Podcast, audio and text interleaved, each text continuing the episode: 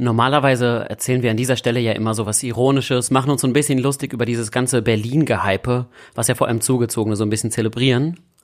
Heute möchte ich aber einfach mal alle Ironie sein lassen und eine ganz ehrliche Geschichte erzählen. Oh, wow. Ich war nämlich am Wochenende in London und auf dem Rückflug, es war schon relativ spät, ich saß so am Fenster, war ein bisschen müde und hab rausgeguckt in die schwarze Leere unter mir. Uff. Und plötzlich tat sich vor mir einfach so ein riesiges Lichtermeer auf. So als hätte einfach jemand tausende Lichterketten in diese schwarze Leere hineinfallen lassen. Und irgendwann habe ich ganz klein in der Ferne, so stecknadelgroß, den Fernsehturm gesehen. Und in dem Moment habe ich realisiert, dieses Lichtermeer, das ist Berlin. Das ist Berlin. Und plötzlich hat sich in meiner Brust so ein warmes Heimatgefühl ausgebreitet. Ich hatte direkt den Geruch von Currywurst in der Nase und das Gefühl auf der Haut von diesem Wind, der dir entgegenkommt, wenn du in U-Bahn-Station hineinläufst. Der süße Odor von Pisse. Ganz genau. Und da habe ich gemerkt, so sehr ich diese Stadt auch manchmal hasse, am Ende des Tages liebe ich sie doch. Und ich würde sagen, das ist Berlin. Das ist Radio Amore. Willkommen zu einer neuen Folge. Don't fight it. Where did you learn to kiss like that? Oh, how can you tell when you're really love? Sie hören Radio Amore, der Podcast über die Liebe in Zeiten von Generation Z mit Morgan und José. Do it again. I like it. Do it again. And speaking of love, weren't you and I going to talk about that today? Und damit noch einmal Hallo und herzlich willkommen zu einer neuen Folge von Radio Amore, der Podcast über die Liebe in Zeiten von Generation Z. Leute, es ist wieder soweit. Alle zwei Wochen hört ihr uns und wir sind wieder da für euch. Mir gegenüber sitzt wieder die wunderbare Morgan Hi. und ich bin José. Ja, unsere heutige Folge trägt den wunderschönen Titel Auf dem Nebengleis, Generation Z und Affären. Das heißt, wir wollen sprechen übers Fremdgehen, darüber, wie es ist, wenn man in einer Affäre steckt. Ist das aufregend? Ist das verboten? Kann sowas heutzutage überhaupt noch verboten sein? Aber vorher, Morgan, wie geht's dir? Sehr gut. Ich freue mich total auf diese Folge. Ähm, ich habe interessante Sachen zu erzählen, persönliche Sachen. Deswegen ist es eine Folge, auf die ich mich sehr gefreut habe. Wie geht's dir, José? Uh, ja, ich bin auch ganz gespannt auf deine Geschichten. Also ich weiß ja schon so ein bisschen, was du uns erzählen wirst heute und ich habe das Ja. Gefühl, es könnte eine emotionalere Folge werden. Ich habe ein bisschen Angst, loszuweinen, aber du hast mich ja die letzten vier Jahre begleitet, in der diese, diese Geschichte passiert ist. Deswegen habe ich vollstes Vertrauen, dass du mein Therapeut sein kannst heute. Ich werde dich auffangen. Freut. Aber vorher habe ich ein kleines Update für dich und für euch. Und zwar? Wie ihr vielleicht ähm, mitbekommen habt, falls ihr die letzte Folge gehört habt, habe ich einen Iraner kennengelernt. Der Typ, mit dem du nur nicht geschlafen hast, weil du diese Spanks-Unterhosen anhattest, der war das, oder? Ganz genau. Ich muss sagen, der war mir jetzt nicht so sympathisch. Dann warte erst mal ab, wie die Geschichte ausgeht. Alles klar. Ich hatte nämlich ganz keusch, wie ich bin, ein Date mit ihm, haben mich darauf eingelassen und wir haben uns am See getroffen und dann kam er an mit Picknickdecke, einer Rotweinflasche, Camembert, zwei Rotweingläsern und hat uns dann bei 36 Grad so ein, so ein Picknick aufgebaut. Okay, aber das klingt ja schon romantisch und als hätte er sich Mühe gegeben. Er hat sich sehr viel Mühe gegeben. Er war sehr in seinem Italo-Casanova-Vibe drin. Und dann hat er uns den Rotwein eingegossen und I swear to God, vor jedem Schluck hat er das Rotweinglas rumgeschwenkt, hat dran gerochen, mit seiner riesengroßen, dominanten Nase. So ein richtiger Connoisseur. So ein richtiger, Richtiger Genießer. und ich denke, es ist okay, wenn du es, wenn du es das allererste Mal machst, um mir zu zeigen, dass du so dich mit Wein auskennst. Aber jedes Mal, mein Gott.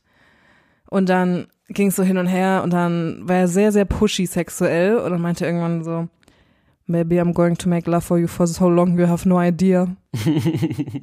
Es ist immer ganz schön gefährlich, als Typ falsche Versprechungen zu machen. Ich habe mal ganz am Anfang von dieser Beziehung, glaube ich, bei meiner Freundin so ein bisschen damit geprahlt, wie ich so im Bett bin. Oh, Und ich würde jetzt nicht sagen, dass ich völlig versagt habe, aber ich glaube, sie war bei den ersten Mal dann doch so ein bisschen enttäuscht von mir. Also Autsch. Guys da draußen, haltet euch lieber zurück und überrascht so. dann vielleicht die Freundin eher ganz positiv. genau. Die Magie der Geheimnisse. Das Problem ist, er hat keine falschen Versprechungen gemacht, denke ich. Ich habe ihn dann gefragt, wie lange denn? Sag doch mal, wie lange? Und dann meinte er, eight minutes penetrative sex, 12 with foreplay. Ey, aber er war wenigstens ehrlich. Er hat einfach ganz ehrlich gesagt, so, das geht hier so eine knappe Viertelstunde, dann ist auch gut. Dann wird Tagesschau geguckt. Ja, das Date war dann auch beendet. Na Spaß. ähm, ja, ich werde ihn nicht wiedersehen. Ja, vielleicht die richtige Entscheidung. Auch wenn ich das Gefühl habe, es wäre ganz witzig, so eine Story zu haben, die man hier immer jede Folge updaten kann. Mhm. Aber vielleicht ist es nicht so der Iraner. Tut mir leid, dass ich mein Sexleben nicht darauf beruhe, ob du irgendwelche Stories haben willst. Morgan, it's called dedication, okay? Aber Mrs. Worldwide wird sicher noch andere Menschen finden. Alles klar, dann lass uns doch einfach mal anfangen. So zum Reinkommen gibt es ja immer etwas, das hat uns diese Woche im sehr positiven Sinne geprägt und etwas, das hat uns gar nicht so gut gefallen. Was ist denn dein Morgasmus der Woche dieses Mal? Der Morgasmus der Woche. Mein Morgasmus der Woche ist großzügige Freunde und großzügige Menschen generell. Denn was ich absolut hasse, Es klingt ein bisschen, als wärst du ein Golddigger. Gott, shit. Ich mag Männer mit Geld. Eigentlich mag ich nur mein Geld. Ist Morgasmus okay, der Woche ist Geld. Nein, ähm, großzügige Freunde in dem Sinne, die sagen jetzt, komm, die Runde geht auf mich. Mhm. Und nächste Runde geht auch auf mich. Na, Spaß. Aber ich mag es nicht, wenn Leute so geizig sind, so, du schuldest mir noch 84 Cent, was ja an sich eine sehr deutsche Eigenschaft ist, würde ich jetzt mal sagen. Auf jeden Fall. Ich kenne das aber ehrlich gesagt auch von mir, dass ich so in der Bar sitze und ich wäre gern wie diese Menschen in amerikanischen Filmen, Mhm. die einfach sagen, Leute, ich zahle das. Nächste Runde geht dann auf euch. Machst aber du das nicht? Nee, im Endeffekt bin ich dann eher der Kandidat, der so sein Kleingeld zählt. So, ah, okay, hier ist noch ein Braungeldstück und ich habe jetzt gerade genug, um mein eigenes B zu zahlen. Sorry. Ah. Okay, aber es ist schon armes Studentenleben. Aber Leute, deswegen, hier kommt der Pro-Tipp, holt euch reiche Freunde.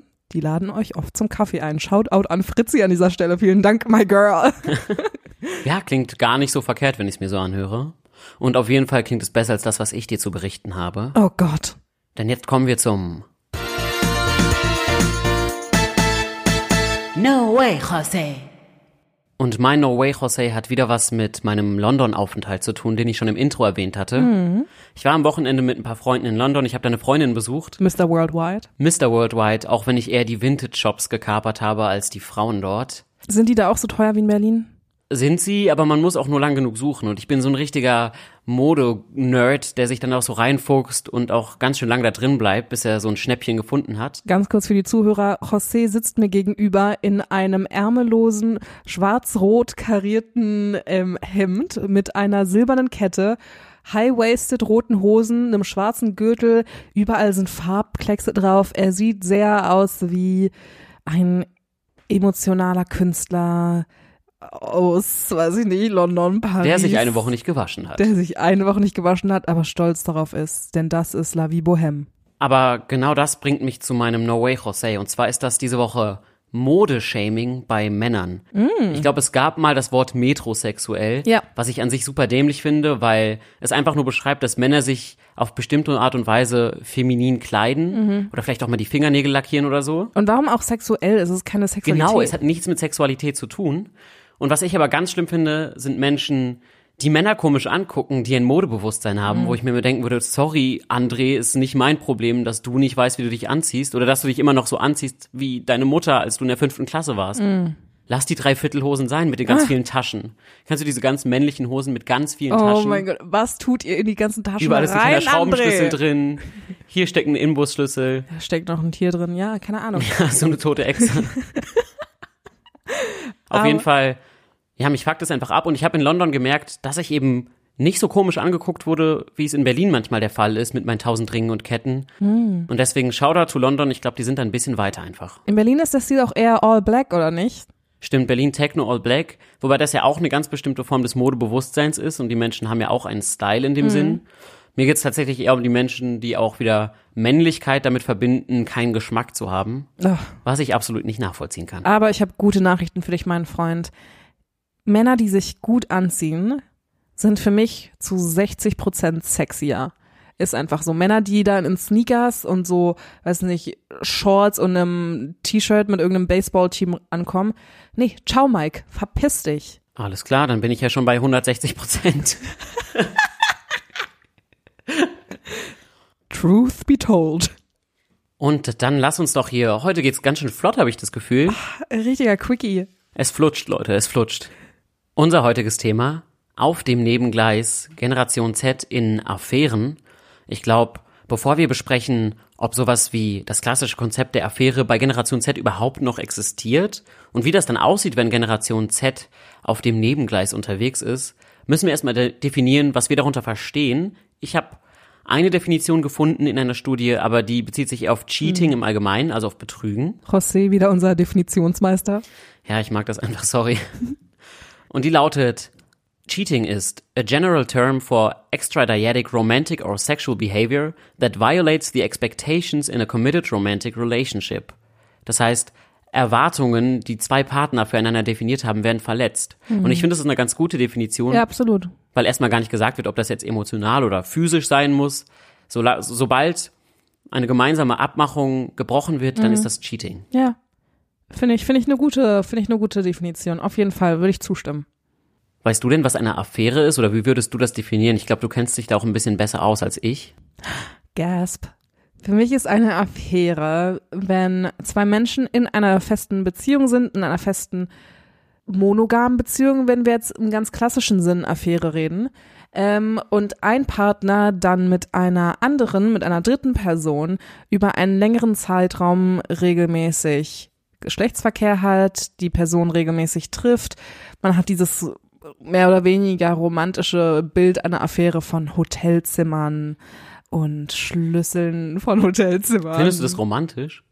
Ich Ja. habe immer das Gefühl, wenn ich mir einen Film vorstelle, dann wäre ja die Affärenperson so ein bisschen die böse Person. Mhm. Und die Protagonistin wäre dann eher die Person, die verletzt wird. Ja. Ob das wirklich so ist, ich meine, die Affäre kann auch verletzt werden, darüber können wir später nochmal ganz ausführlich reden. Was ich interessant finde, ist, und darüber können wir auch nochmal später reden, ist in Ihr Filmen, merkt ganz schön viel aufgestaute Emotionen hier. Leute, Wenn Blicke töten könnten, ich wäre jetzt mausetot. ähm, die Affäre ist die Böse, die sexy Hexe und die Protagonistin, das die arme verletzte Ehefrau, ist die liebe Kindsfrau, die zu Hause wartet und Kuchen backt und dann ist er doch bei der gefährlichen Blondine mit den Doppel-D-Körbchen. Hm, ganz schön Stereotyp, auch wenn du jetzt gerade wirklich dich selber beschrieben hast. Ich habe kein Doppel-D. Wo wir jetzt alle männlichen Hörer ein Stück weit enttäuscht haben, Aber sie sind echt, Leute, sie sind echt okay. Wir werden uns heute relativ schnell die O-Töne anhören. Wir haben natürlich wieder eine Umfrage gemacht, wo auch tatsächlich so ein paar Fragen abgehandelt werden, weil es einfach ein sehr spannendes Thema ist. Vorher wollte ich aber noch darauf zu sprechen können, dass ich das Gefühl habe, je jünger man ist, desto weniger schlimm finde ich auf eine Art das Betrügen oder das Affären haben. Weil ich das Gefühl habe, so als Teenager, du bist jung, wenn ich mir so 16-jährigen José vorstelle, die Hormone sprießen, die ersten Barthaare sprießen, das tun sie jetzt zwar immer noch, also die ersten, aber naja. ich habe das Gefühl, das ist ein Stück weit ein bisschen entschuldbarer, weil man auch nicht genau weiß, wie funktionieren eigentlich feste Beziehungen und so.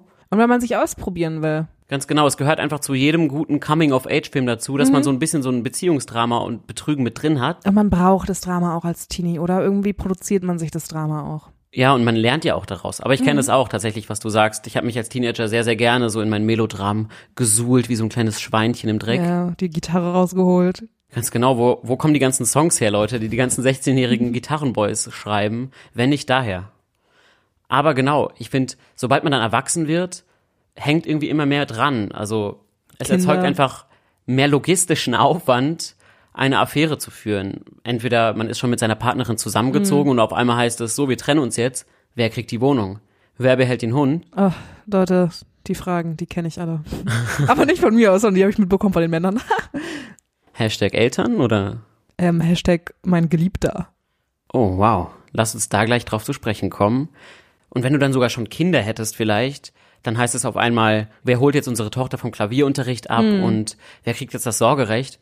Also ich finde irgendwie, je älter und je fester eine Beziehung ist und vielleicht auch je festgefahrener, desto mehr Aufwand erzeugt es einfach, wenn betrogen wird. Und je älter und reifer man wird, desto mehr Weitsicht kriegt man auch. Das heißt, man hat mehr Ahnung von Geschlechtskrankheiten, von dem emotionalen Wert, der da gerade zu zerbrechen Ja, scheint. man ist zurechnungsfähiger irgendwie auch. Absolut. Was natürlich nicht entschuldigen soll, also alle triggerten Menschen, die gerade schon bei Instagram wütende Nachrichten getippt haben, weil sie gerade von ihrem Teenage-Freund betrogen wurden, das ist natürlich auch nicht okay und wir fühlen mit euch. Ja. Oder auch nicht. Aber ihr werdet definitiv daraus lernen. Ihr werdet drüber hinwegkommen. Aber dann lass uns doch jetzt vielleicht direkt mal die O-Töne für diese Woche anhören Ich bin gespannt. und gucken, was Menschen so zum Fremdgehen zu sagen haben. Wo fängt für dich Fremdgehen an? Beim Küssen. Bei mir fängt Fremdgehen beim Küssen an. Fremdgehen fängt für mich beim Küssen an. wenn man irgendwas vor seinem Partner versteckt, wenn man, also wo man direkt aktiv sagt, okay, ich möchte nicht, dass mein Partner das möchte, weiß, weil ich weiß, dass es ihn vielleicht, er das vielleicht blöd finden würde oder so. Hast du schon mal jemanden betrogen oder wurdest du schon mal betrogen? Nein. Ich wurde sowohl betrogen, als auch habe ich schon betrogen. Äh, ich habe tatsächlich schon mal äh, betrogen. Nicht richtig krass, aber so, dass ich irgendwie einen Abend unterwegs war und so meine Freundin betrügen wollte. Und es dann auch gemacht. Also ich habe nur kurz ein anderes Mädchen geküsst, aber es war halt so dieses, was für mich so schlimm war, dass ich halt dieses Bedürfnis hatte. Aus so einer, alle, eigentlich war alles gut. Die Beziehung lief gut, alles war eigentlich perfekt. Und ich hatte so dieses Bedürfnis in mir, das zu zerstören. Ähm, ich habe weder jemanden betrogen noch wurde ich betrogen. Also zumindest nicht, dass ich es wüsste. Bedeutet das für dich dann das Beziehungsende oder vielleicht auch nicht? Absolut nicht, weil jeder guckt doch Menschen an als sexuelle Wesen. Und es, ich glaube, es kommt immer auf die emotionale Investition drauf an. Also für mich würde ein Betrug auf jeden Fall das Beziehungsende bedeuten. Fremdgehen bedeutet für mich nicht Beziehungsende. Ich finde, es kommt immer auf die Umstände an. Oh Gott, ich glaube, das ist super situationsabhängig und vor allem auch super, es hört sich vielleicht scheiße an, aber vor allem super partnerabhängig.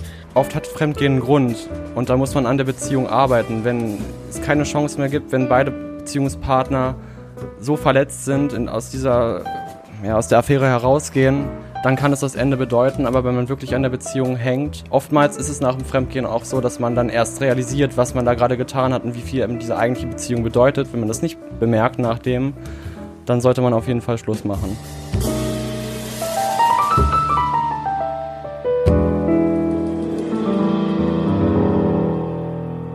Ja, soweit die Menschen, die ich draußen vor einer Bar interviewt habe. Die waren übrigens alle schon mehr oder weniger betrunken, hatten ein, zwei Prosecco zu viel. Da wurden sie ehrlich. Trotzdem gute Antworten, ja, und ehrliche, genau. Das lockert auch ein bisschen die Zunge. Ich finde vor allem nochmal interessant, wie sie Fremdgehen definiert haben, dass es da auch ganz unterschiedliche Definitionen gibt. Für manche ist es direkt einfach total fest, es ist was Physisches. Wenn eine andere Person geküsst wird, dann war das Fremdgehen. Ich für mich habe aber eine andere Definition gefunden. Erzähl. Und zwar habe ich manchmal, wenn ich auf so einer Party bin, ich habe irgendwie mein Weißweinglas in der Hand und plötzlich fällt mir eine junge Dame auf. In meinem Fall ist es eine Dame, es könnte auch ein Junge sein. Und dann gehe ich zu ihr rüber oder sie zu mir und wir kommen irgendwie ins Gespräch. Ich habe das Gefühl, und das habe ich auch schon die letzten Folgen mal angesprochen, dass ich jemand bin, der so Chemie, diesen Funken, der überspringt, ganz gut erspüren kann zwischenmenschlich. Ich glaube, was damit einhergeht, ist, dass man auch ganz gut abschätzen kann, ist da gerade mehr als nur ein Gespräch? Ziehen wir uns gerade eigentlich schon mental aus oder ist das nicht so? Und ich habe das Gefühl, in dem Moment, wo ich für mich ein schlechtes Gewissen habe oder wo ich für mich weiß, eigentlich ist hier eine ganz klare sexuelle Energie zwischen uns im Raum. So der Elefant im Porzellanladen ist nicht zu übersehen. In dem Moment ist es für mich schon Fremdgehen. Das heißt, ich kann nur mit einer Person reden, aber in mir drin, wenn ich in mich reinhorche, weiß ich, das ist eine potenzielle Partnerin in meinem Bett. Okay, also Fremdgehen ist für dich da, wo Funke ist. Da, wo Funke ist und dann dieser Funke bewusst weitergemacht wird. Also da, wo ich bewusst das Gespräch nicht abbreche oder vielleicht das Gespräch noch weiterführe, aber ein bisschen reservierter bin, sondern da, wo ich mich in diesen Funken hineinfallen lasse und das richtig genieße und mir denke, oh ja, ich bin es. Okay, da muss ich aber lautstark protestieren. Ja, dann mach das mal. Vor allem wegen deines letzten Satzes. Ich denke, dass dieses Szenario, wir gehen in eine Bar, wir treffen jemanden, der super gut aussieht und irgendwie merken wir ein bisschen magnetische Stimmung zwischen uns. Ich denke, dass man das ganz abgesondert sehen muss von uns, unserem Beziehungsleben. Ich glaube, dass Flirten nicht immer zwingend darauf aus ist, jemanden ins Bett zu kriegen, sondern sehr, sehr viel fürs eigene Selbstbewusstsein. Und warum zur Hölle sollte ich nicht mit einem wunderschönen Mann in der Bar kurz flirten, kurz lächeln und ich fühle mich dann super gut, ich fühle mich dann einfach super gut und dann komme ich nach Hause zu meinem Partner und ich bin immer noch fest in der Beziehung drin. Ich glaube nicht, dass wir Flirten so verurteilen sollten als, oh mein Gott, du willst den Finger in den Po von ihm stecken, sondern, mein Gott, gönn's dir doch einfach, gönn dir doch einfach die Aufmerksamkeit und das Spiel. Aber kannst du für dich dann in solchen Situationen klar definieren, das ist hier nur Flirten und ich würde auch niemals weitergehen als das? Oder wenn er jetzt ankommen würde mit runtergelassener Hose und sagen würde, ja, ich habe schon ein bisschen Gleitgel draufgeschmiert, steck mal rein den Finger, würdest du es dann vielleicht doch machen. Ja, es gibt sowas wie Selbstkontrolle. Kenn ich, kenn ich nicht. Hm, deswegen steckt dein Finger schon im Po, Schatz. Nee, Morgen raus da. ja. Jetzt müssen die kacken rückwärts. Selbstkontrolle, Leute, let's normalize flirting. Ich, man kann mit dem Taxifahrer flirten, man kann mit dem Lehrer flirten, man kann mit dem, weiß ich nicht, Müllmann flirten, einfach nur, weil man weiß, dass es ihm gut tut, dass es mir gut tut und danach gehen wir wieder getrennte Wege. Ja, wenn ein bisschen zu viel Alkohol im Spiel ist und man schon so tipsy in die Richtung läuft und sich an seiner Schulter festkrallt und so, sag mal, ich wohne hier in der Nähe. Äh, ja, okay. Aber wo ich dir zustimmen würde, ist ähm, beim schlechten Gewissen. Das heißt, du hast auch in solchen Situationen schon ein schlechtes Gewissen gehabt? Oder Nein. wann kommt das bei dir? Nein, schlechtes Gewissen fängt bei bei mir da an, wo ich weiß, ich habe jetzt die Beziehung aufs Spiel gesetzt. Ich weiß, dass wenn die Person davon wüsste, würde sie das emotional verletzen. Aber ich werde jetzt mal eine unpopular Opinion raushauen und auch vielleicht ein bisschen Gegenwind damit provozieren. Polarisier mal. Leute, wenn ihr einen Typen in der Bar geküsst habt oder meinetwegen auch einen Quickie hattet, einfach mal nicht sagen. Dem Partner, der Partnerin. Einfach mal dem Partner nicht sagen. Und das meine ich jetzt gar nicht sarkastisch oder blasphemisch, sondern aus einem Beschützerinstinkt gegenüber den Gefühlen von eurem Partner.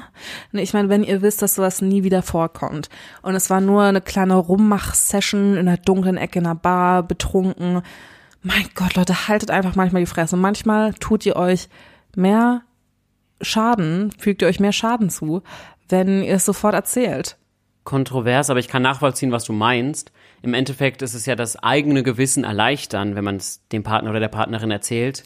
Preach, ganz genau. Du willst doch eigentlich nur Absolution von deinem Partner, damit er dir sagt, ist okay, ich verzeihe dir. Nein, leb mit der Scheiße, die du Bete durchgezogen drei hast. Ave Maria und du darfst wieder im Ganz Bett genau. schlafen. Ganz genau. Schluck es runter.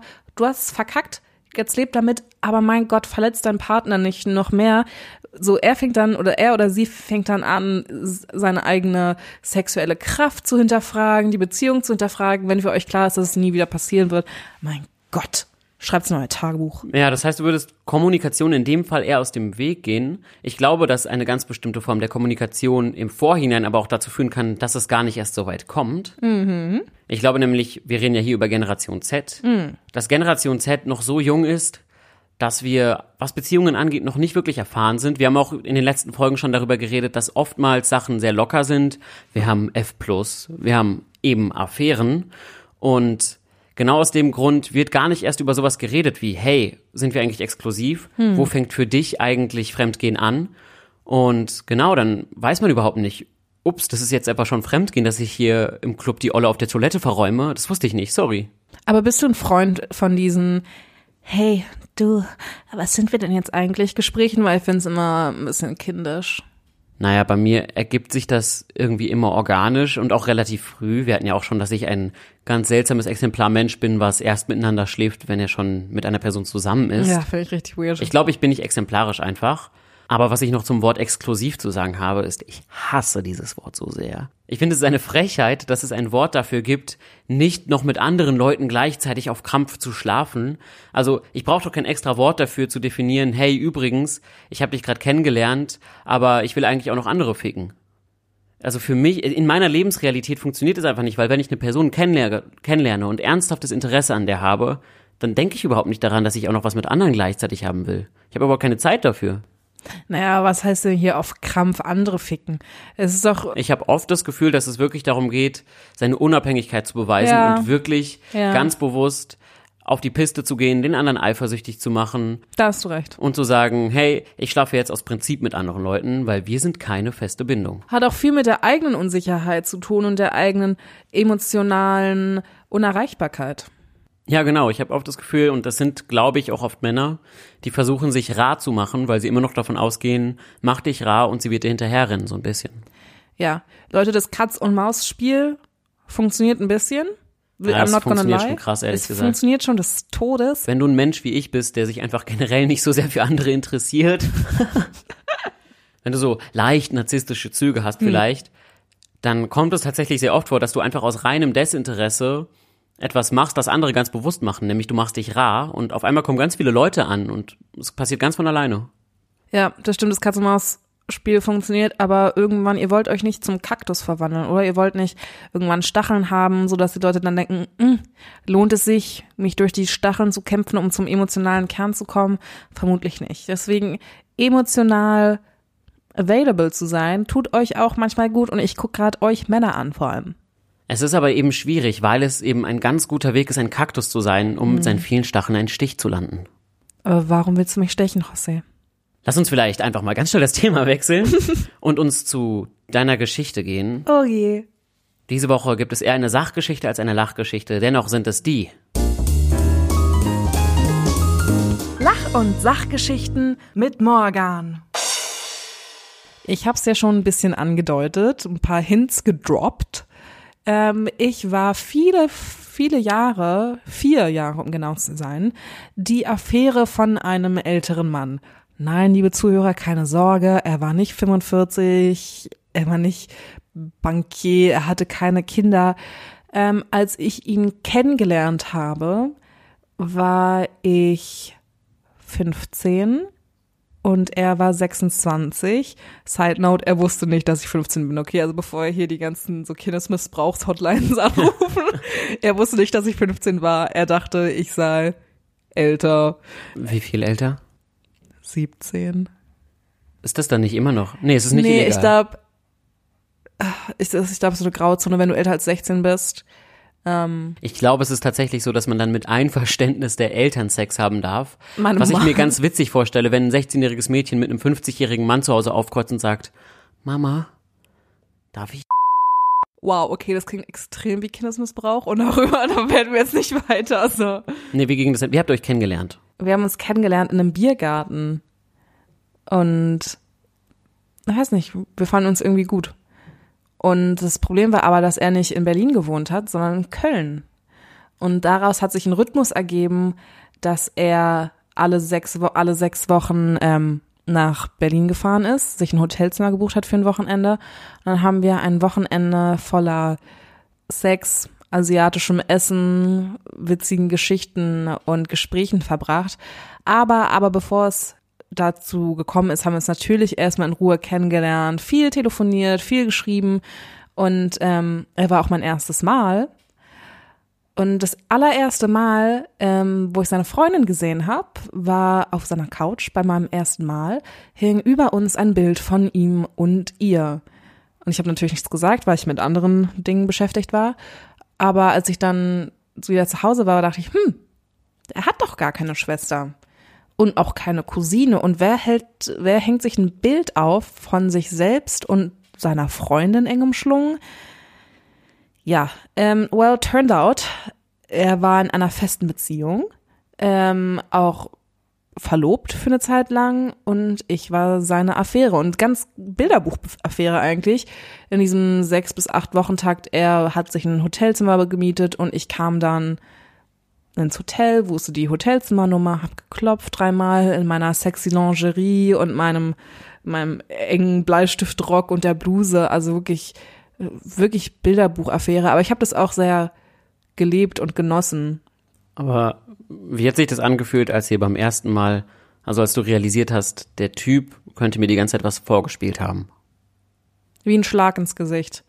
Aber ich habe nie gedacht, oh, der hat mir die ganze Zeit was vorgespielt. Ich dachte, warum hat er nicht die Eier mir zu sagen, dass er in einer Beziehung ist? Warum war er nicht einfach ehrlich? Und dann wäre es für dich okay gewesen? Also wäre es dann Ich- weitergegangen? Ich war zu verliebt in ihn, als dass irgendwie, als dass ich mich hätte zurückziehen können. Und ja, diese Schuldzuweisung, viele, viele, viele, oder wenn nicht alle meine Freundinnen waren so, wie kannst du das machen? Du unterstützt den Betrug, hast du gar keine, gar kein schlechtes Gewissen, die arme Frau. Leute, ehrlich gesagt, nein, ich habe kein schlechtes Gewissen. Ich bin in keiner Beziehung. Er ist in der Beziehung und wenn er mich nicht fickt, dann ist es eine andere. Ich kann die Beziehung zwischen den beiden nicht retten. Die hat viele Baustellen. Ähm, Ich finde es auch ganz wichtig, dass du ja erzählt hast, du hast dich schon in ihn verliebt, bevor du überhaupt wusstest, Ja. dass er in einer Beziehung war. Ja. Und in dem Moment, wo du schon längst irgendwie das Halsband um den Hals und an der Leine warst, Richtig. in dem Moment hast du erst herausgefunden und da gab es dann auch kein Zurück mehr. Hätte ich es von Anfang an gewusst, dass er eine Beziehung war, hätte ich mich vermutlich gar nicht erst in ihn verliebt. Und dann später im Verlauf meines langen Lebens habe ich, ähm, hatte ich auch noch was mit anderen verheirateten Männern, aber dann eher aus so einer aus so einer selbstverletzenden self-fulfilling prophecy von wegen so, ja, ich bin immer nur zweite Wahl, ich zeig's euch, jetzt bin ich erst recht Geliebte, fickt euch doch alle so. Aber ganz kurz nochmal zurück, also nachdem du herausgefunden hast, Mhm. dass er eine Verlobte hatte, es ging noch weiter. Es ging weiter. Wir haben lange darüber geredet, wir haben viel darüber geredet. Und aus meiner Verletztheit heraus, dass ich nicht erste Wahl war, habe ich alles immer sehr sarkastisch gedreht und war nur so, ja, naja, weißt du was, du willst mich doch eh nur ficken, so, also lass es doch einfach, lass uns doch einfach ficken, du hältst die Fresse, fahr zurück zu deiner Freundin, kauf mir mal ein asiatisches Essen und ähm, Halt mich an der Stelle auch mal zurück und sage nicht Liebe machen, weil vielleicht ist es da auch das angebrachtere Wort. Ja, es war nicht Liebe machen. Ich war sehr verliebt in ihn. Und er hat sich dann auch in mich verliebt tatsächlich. Ähm, aber das hat er mir erst gesagt, als ich ihn eines Tages nach vier Jahren angerufen habe und gesagt habe, hey du, hör zu, ich mag dich total gerne, aber ich will nicht mehr zweite Wahl sein und je länger wir das machen, desto mehr Respekt verliere ich für dich. Und du musstest mit deiner Freundin oder deiner Verlobten klären, was da ab, was da losgeht. Ich will jetzt jemanden in den ich mich verlieben kann, der sich auch in mich verliebt und mit dem ich eine richtige Bindung eingehen kann. Womit wir ja auch wieder bei dem Katze- und Maus-Spiel wären. Hm. In dem Moment, wo du dich von seinem Haken befreit hast, kam er auf einmal an. So ist es aber meiner Erfahrung nach immer. Dann hat er mir erzählt, dass er in mich verliebt ist und dass er alles für mich tun würde und dass er eben auch seine Freundin für mich oder seine Verlobte für mich verlassen würde.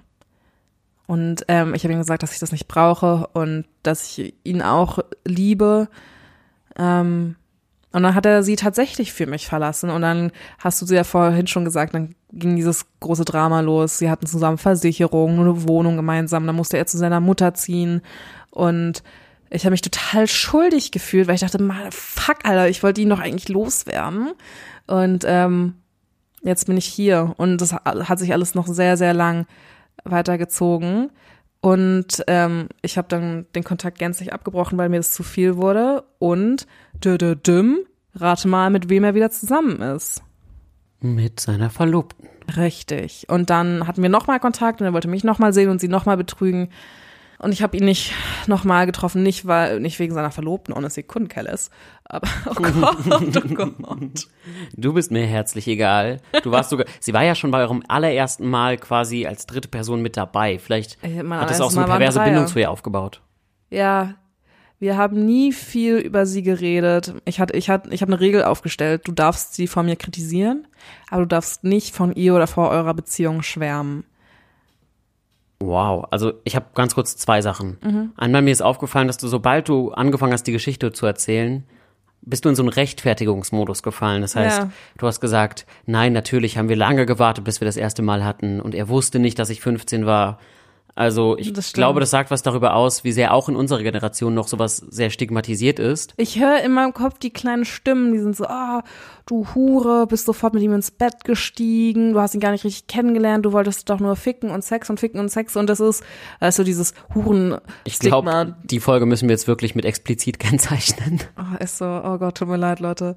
Äh, du bist eine Prostituierte und du möchtest nur Liebe machen. Sie sind eine Dirne. Dirn. ähm, ich höre einfach die kleinen Ihr einziges Ziel ist der Koitus. Mit diesem wohlbehangenen Manne. Aber die andere Sache, die ich noch hatte, war, dass sich das alles gar nicht mal so spaßig anhört, wenn du das jetzt so erzählst. Und da frage ich mich, du hast immer in den Jahren, in denen wir uns kennengelernt haben und jetzt auch Anfang der Folge, erzählt, dass Affären die Affäre seien, dieses ganze Ding von Intrigen und Betrug, dass es einen gewissen Reiz hat und dass Mhm. das irgendwie auch was Schönes und Romantisches haben kann. Die Geschichte hört sich wirklich einfach nicht so schön an. Ja, es klingt sehr ernst, auch dadurch, dass es für mich natürlich ein sehr emotionales Thema ist. Er war meine erste Liebe und viel hat sich in meinem Sexualleben dann auch danach ausgerichtet. Aber es hat wirklich Spaß gemacht. Mein Lieblingsmoment war eigentlich, den Hotelflur runterzugehen und an der Tür zu klopfen und dann macht er auf. Ich weiß nicht warum, aber es ist so ein Filmmoment und man macht sich vorher so schick und ist so, jetzt treffe ich ihn wieder und ich muss besonders sexy aussehen, weil wir haben uns ja so lange nicht gesehen und Wir Aber- hatten, ja. Kann man das nur mit einem vergebenen Mann haben? Also ich könnte mir auch vorstellen, ist vielleicht sogar ganz gut mal wieder, wenn ich einfach mal demnächst ein Hotelzimmer buche und kann man das nicht in der Beziehung auch haben?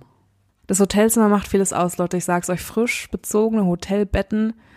Mm, so ja, man, sexy. man fühlt sich direkt wie in so einem Film, ne? Tut man wirklich, tut man wirklich. Und ich habe dieses Bild von mir als Affäre sehr genossen. Natürlich auch, weißt du, der Teenage-Rebell in mir. Und abgesehen davon, von dem Konstrukt Affäre, war er natürlich ein super interessanter Mann, sehr intelligent, sehr witzig. Aber zu deiner Frage, warum? Warum machen Frauen es? Warum der verheiratete Mann? Ja, Ich ganz, ich, ich kann es wirklich nicht nachvollziehen. Auch vor allem, weil es klingt ja schön und gut, aber hast du mal an die tausenden Euro gedacht, die ihr für Zugkosten ausgegeben Oh, er habt? ist mit dem Auto gefahren, sieben Stunden jedes Mal. Er hat eurem Sex zuliebe die Umwelt sowas von in die Scheiße geritten. Ja. Ich glaube es kaum. Thanks, Mother Earth. Also mir stellt sich die Frage, wieso steht man auf Affären? Weil wenn ich einfach so eine ganz pragmatische Kosten-Nutzen-Rechnung mache, dann habe ich manchmal das Gefühl, der Aufwand, um irgendwie auf einem Aldi-Parkplatz so ein bisschen rumzufummeln, der ist einfach zu groß. Hm. Weil man sich extrem begehrt fühlt. Und das ist vermutlich auch der Grund, warum viele Frauen mit verheirateten Männern was haben, weil man sich, weil man sich denkt, wow, du musst mich so sehr begehren, dass du A, deine Freundin oder Verlobte oder Frau betrügst und B, extra hierher fährst, extra dir ein Hotelzimmer buchst, bla bla bla. Ich glaube, es hat sehr viel mit dem Begehren zu tun und dann natürlich auch die emotionale Sicherheit in dem Sinne, als dass man weiß, okay, so du wirst dich nie, da wird nie irgendwas Emotionales zwischen uns passieren, deswegen bin ich immer auf sicherem Terrain. Aber passend zu deiner Frage, ich habe natürlich auch etwas im World Wide Web gesucht und da bin ich auf eine fantastische, in Klammern sehr sarkastisch jetzt, Seite ges- gestoßen namens seitensprung-fibel.de. da gibt es Ratgeber und Tipps für die Geliebte und für den Vergebenen. Tutorials zum Fremdgehen. Ganz genau. Wow. Dann gibt es ähm, ein, ein- eine weitere Kategorie ist Seitensprung finden, Seitensprung Agenturen. Ich erinnere mich immer an diese Fremdgehen 69 Werbung, die so auf Sport 1 nach 2 Uhr morgens läuft. Ja, es gibt tatsächlich auch Seitensprung-Agenturen, wie zum Beispiel Love Point First Affair oder C-Date. Habe ich mir ein bisschen angeguckt. Nein, ich habe mich nicht eingeloggt. Aber jetzt verrat mir doch mal, warum melden sich die Leute da an? Was ist denn jetzt der Reiz daran? Gründe, warum verheiratete Männer für Single-Frauen so interessant sind. A. Die meisten Männer ohne Macken sind ab 30 vergeben. Und es ist ein Punkt, der stimmt. Ja, ich meine, ich bin jetzt schon vergeben und ich Genau. 160 Prozent, wie gesagt. Wenn wir mal der bitteren Realität ins Auge gucken, alle guten Männer, vor allem natürlich für die, die älteren Männer, und es sind ja auch eigentlich immer die Männer, die in einer Affäre sind, also weiß nicht, 25 plus, äh, einem guten Job, die sind vergeben, weil sich die anderen Bitches den gekrallt haben. Shoutout an meine anderen Bitches. Dann ähm, zweiter Punkt, Partnerschaftsreferenzen. Das heißt, wenn der Mann in einer Beziehung ist, dann weißt du, er ist emotional stabil, er ist großzügig, er ist klug, er ist liebevoll, was auch immer du brauchst. Einfach so, weiß nicht, so ein Gütesiegel so. Mhm. Und natürlich, davon habe ich gerade eben schon gesprochen, der Reiz des Wilderns. Es gibt sie natürlich die Frauen, die in eine Bar gehen, explizit nach dem Ehering gucken. Es läuft ein bisschen Jazz. Es läuft ein Sie bisschen hat ein Jazz, rotes Kleid und roten Schlippenstift drauf. Das Weinglas in der Hand. Er sitzt an der Bar, Mit trägt einen Hut. Scotch. Er trägt auf jeden Fall einen Er Hut. trägt auf jeden Fall einen Hut, sitzt da mit seinem Scotch, guckt melancholisch zum Barista. Sie stellt sich hin und bevor sie den Mund aufmachen kann, bestellt ihr einen Apple Teenie und es ist genau das, was sie wollte. Nur durch eine Fingerbewegung weiß der Barkeeper auch schon, was sie will.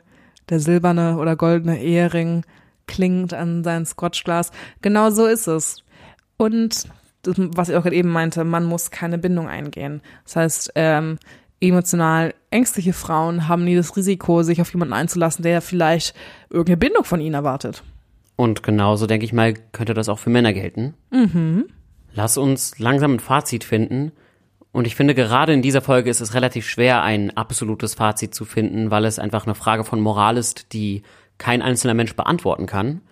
Ich würde aber sagen, es gibt immer zwei Seiten oder es gibt immer mehrere Seiten und nicht immer muss die Affäre die böse Filmstiefmutter sein, die der armen süßen Prinzessin den Mhm. Mann ausspannt. Ja. Generell muss es überhaupt nicht immer eine monogame Beziehung sein. Ja, wobei doch muss es, weil das ist keine Affäre. Äh, generell muss es aber nicht immer eine Beziehung zwischen Mann und Frau sein. Wir haben Ja. jetzt deine Perspektive gehört. Ich konnte leider nicht so viel dazu beisteuern. Aber ja, ich würde einfach mal als Fazit sagen, überdenkt das nächste Mal, bevor ihr verurteilt, vielleicht ganz kurz die Situation und hört euch alle Perspektiven an. Zu Generation Z kann man, glaube ich, noch gar nicht so viel sagen, weil Generation Z noch nicht diese festen, definitiven Bindungen eingegangen Richtig. ist, in denen das Konzept Affäre überhaupt zum Tragen kommt. Bei uns ist das alles ein großer F plus Mischmasch Mm. und wir werden da sicher noch irgendwann rankommen. Also, wenn es dann Radio Amore Midlife Edition gibt, Oh mein Gott, wenn wir beide 40 sind und uns gegenüber sitzen. ganz genau, wenn ich dann meine 20-jährige Freundin hier neben sitzen habe. Safe heißt sie so Valentina. Oh mein Gott, der Podcast wird immer rassistisch. Direkt importiert aus. Nein. Oh Ich Gott. würde sagen, dann machen wir noch mal eine Folge dazu. Ja. Und lass uns diesen Talk hier abschließen und zu unserer letzten Kategorie kommen. Stell dir vor, wir sitzen in einer Bar. Stell dir vor, ich habe einen Hut auf und du ein rotes Kleid. Und ich sage dir. Hi. Kennen wir uns? So, bist du bereit, José? Ich war noch nie bereiter. Wir gehen direkt ganz tief rein. Wenn du eine Sache ändern könntest an der Art, wie du erzogen wurdest oder wie du aufgewachsen bist mit deinen Eltern, was würdest du ändern? Erst habe ich überlegt, jetzt Makel in meiner Erziehung zu suchen. Und da hätte ich natürlich sowas sagen können, wie ich hätte mir gewünscht, dass ich progressiver erzogen worden wäre. Ich glaube, auch wenn meine Eltern sehr, sehr weltoffene Menschen sind, gibt es doch Dinge, sowas wie, dass Sex sehr tabuisiert wurde, die man hätte ändern können. Aber das ist gar nicht der wesentliche Punkt. Ich glaube, bei mir ist es was viel Grundsätzlicheres. Und zwar bin ich mehr oder weniger ohne Mutter aufgewachsen. Das heißt, ich habe sie zwar gesehen, alle paar Monate mal, aber eine wirklich feste Bindung, davon kann man jetzt nicht sprechen. Die Zuhörerinnen Herzen gehen gerade auf, senden dir alle Küsschen. Und insofern würde ich sagen, ich hätte, glaube ich, gern gewusst, wie es gewesen wäre. Hätte, hätte, Fahrradkette. Aua! Es gibt auch so eine Theorie, dass es Wörter gibt, die man nicht sagen soll. Mhm. Sowas wie hätte und wäre. Aber ja, wenn es etwas geben würde, das ich vielleicht geändert hätte, dann wäre es die Tatsache, zu wissen, wie es ist, mit zwei Eltern aufzuwachsen. Oh, so traurig. Also bei mir. Kommen wir zum spannenden Teil. Narcissism. Ich hätte geändert, ähm, oder was ich anders machen werde bei meinen Kindern, eine bessere Beziehung zum Körper. Ich bin in keiner sehr sportlich aktiven Familie aufgewachsen. Wir waren eher so die Bücherleser, Comic gucken. Ihr seid eher so in Drive-In gefahren als hingelaufen. Ne? Wir waren einfach eher die Familie, die zusammen ins Museum. Schon wieder Döner, Mama? Mama, don't listen to this shit, okay? Hört sie das? Ich entschuldige mich bei Ihnen, Frau. Oh mein Gott. Ähm, nee, einfach als junges Mädchen, es gibt bestimmt viele Mädchen und auch Jungs, die mir jetzt zustimmen, zuzusehen, wie ihre Mutter ihren eigenen Körper hasst, vom Spiegel steht und einfach abwertend über den eigenen Körper spricht. Es ist schon nicht belastend, aber es prägt sich ein und dadurch ist auch meine eigene Beziehung zu meinem Körper nicht so gut, wie ich es gerne hätte. Deswegen, das hätte ich gerne geändert, einfach eine, positive Einstellung zu seinem eigenen Körper zu haben. Mhm. Aber das ist ja eben super, dass Gen Z da so ein Bewusstsein für hat Ja. und dass es Body Positivity gibt und das wird Body sich definitiv Positivity ist ein bisschen kritisches Konzept, aber Nächste Frage. ähm, wenn du morgen früh aufwachen könntest mit einer neuen Fähigkeit, was würde es sein? Kann ich auch einfach bestimmte Körperteile, sagen wir, vergrößern? Dein Arsch, oder? Ganz genau. Ich hätte einfach so einen richtigen Kim Kardashian Bubble Butt. Oh. Okay, meine Antwort ist, ich würde gern alle Sprachen der Welt sprechen können. Das ist definitiv eine. Kann ich noch mal ändern? besser als der Ich- ich- Bubblebutt. Okay, ich ändere noch mal. Boah, lassen wir es aber beim Bubblebutt, okay? Doch, so witzig. Okay, nächste Frage. Wenn eine Kristallkugel dir die Wahrheit sagen könnte über dich selbst, dein Leben, deine Zukunft oder was auch immer du willst, was würdest du gern wissen wollen? Ich glaube, es ist eine Frage, die ich mir vielleicht auch irgendwann selber beantworten werde. Aber was will ich eigentlich? Ich glaube, das ist eine Frage, die Gen Z und uns alle sehr doll beschäftigt doch, weil man nicht so richtig weiß, wo man hin will. Aber ich habe manchmal das Gefühl, ich stecke in die Dinge, die ich mache, sehr, sehr viel Energie und Herzblut rein. bin mir aber nie zu 100% sicher, dass auch wirklich das etwas ist, was mir in Zukunft auch noch liegen wird und was mich voranbringt. Und deswegen wäre es vielleicht wirklich die Frage, was will ich, damit ich dann diese hundertprozentige Sicherheit hätte, mein ganzes Herz in etwas reinlegen zu können, wofür es sich dann auch wirklich lohnt. Ich würde gar nichts wissen wollen. Fuck it, Alter. Ich verkaufe die Kristallkugel. Stimmt, es gibt schon relativ viele, viele Filme und Theaterstücke und so, die genau so eine Frage behandeln. Und am Mhm. Ende ist die Moral jedes Mal, Ich wollte es nicht wissen. ja, Ja, ich glaube, man so mein, natürlich für meine Initiativfrage, wann treffe ich meine große einzige Liebe? Aber oh mein Gott, was wenn dann es jetzt 2085 oder gar nicht? Dann kann ich mich direkt vor der nächsten Klippe stürzen. Ja, oder du verkackst es dann einfach, weil durch das Wissen, was du durch diese Frage erhältst, Ja. änderst du einfach die Realität. Ganz genau, ich würde gar nichts wissen wollen. Surprise me, bitch. Mhm. Ja, das Leben steckt voller Überraschungen. So sieht's aus. Genießt es einfach, lasst es auf euch zukommen, lasst es auf euch einprasseln und lebt jeden Tag, als wäre es euer letzter. Meine Mutter hat an der Wand ein kleines Tattoo hängen und das heißt Carpe Diem. Denn das ist Amore. Carpe Diem Wandtattoos sind nicht Amore, sorry. Nein, Leute. echt nicht, Leute. Wandtattoos. Bevor ihr die auf Amazon Wandtattoos bestellt. sind generell wieder, nicht Amore. Ganz schnell wieder raus aus dem Warenkorb damit. Nein, nein, nein, nein, nein. Aber ich würde sagen, es war mal wieder eine wunderschöne Folge. Es hat mir sehr viel Spaß gemacht mit dir. Gleichfalls, gleichfalls.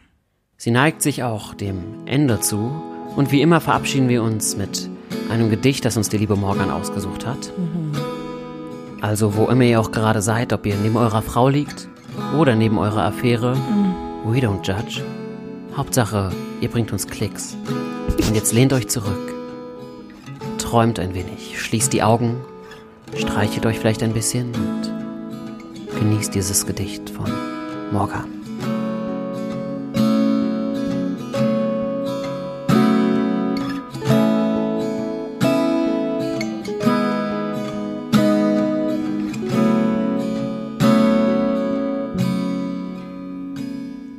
Es heißt Antwort auf Liebeslied. Wenn du sie einmal nicht mehr liebst, lass es mich niemals wissen. Dass du ein elender Betrüger bist, möchte ich nie wieder missen.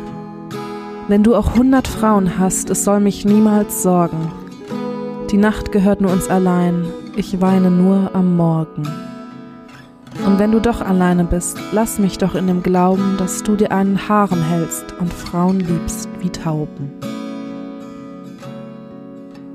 Meine liebe Morgan, Lieber José. ich bedanke mich für diese Folge und ich sage